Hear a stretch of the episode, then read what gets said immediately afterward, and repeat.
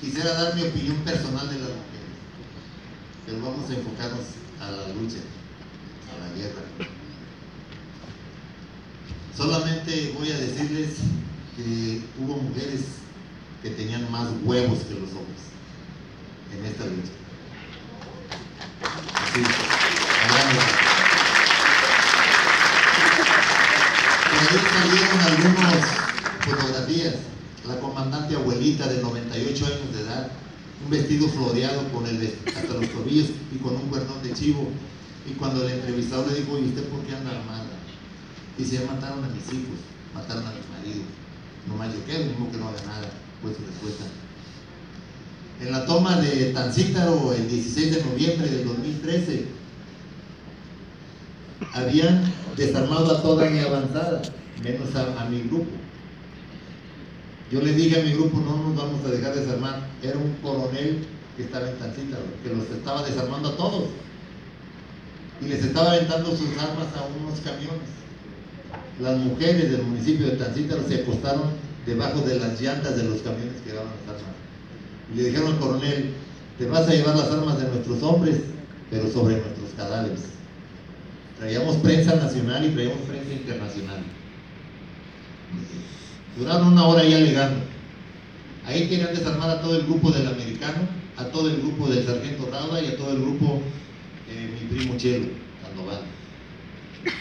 Y no dejaron a las mujeres que se van las armas. Todavía dice el coronel, bien, estamos a media carretera, vamos a regresarnos a Pareo.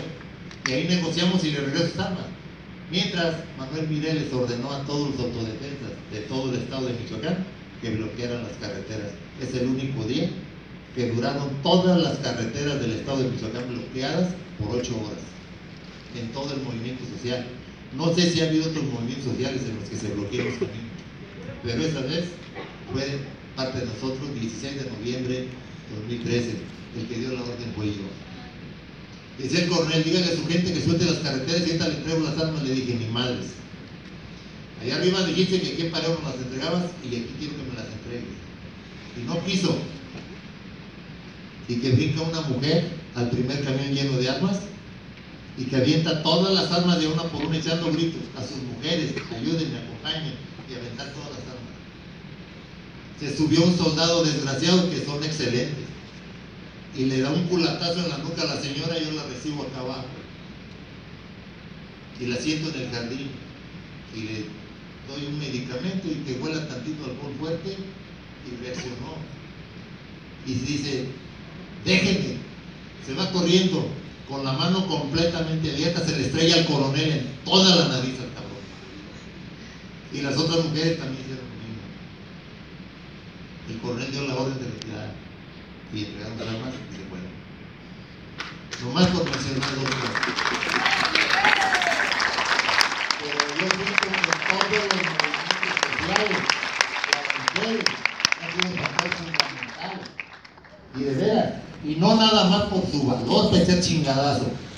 La comandante Morena era la comandante permanente en la guardia de entrada a Buenavista, Tomatlán. Y todo el día lo habíamos y toda la noche en joda les tengo la morisqueta lista, les tengo los tacos de frijoles listos, pero ella era la comandante. Cuando tomé ya Tancítaro, después me dice otra muchacha de ahí de Tancítaro, yo quiero ser la comandante aquí en el rancho Los Laureles. ¿Cuántos hombres traen? Dice, traigo 40. Ok, yo le dejé otros 40. Aquí será su primer guardia como comandante de los autodefensas. Y de esas historias, aquí están escritas algunas. Las van a ver. Pero sí es importante hay a todos lados donde yo voy, mujeres que hombres. En todos lados, de veras. No, exactamente, fueron mujeres las que me surgían del parque.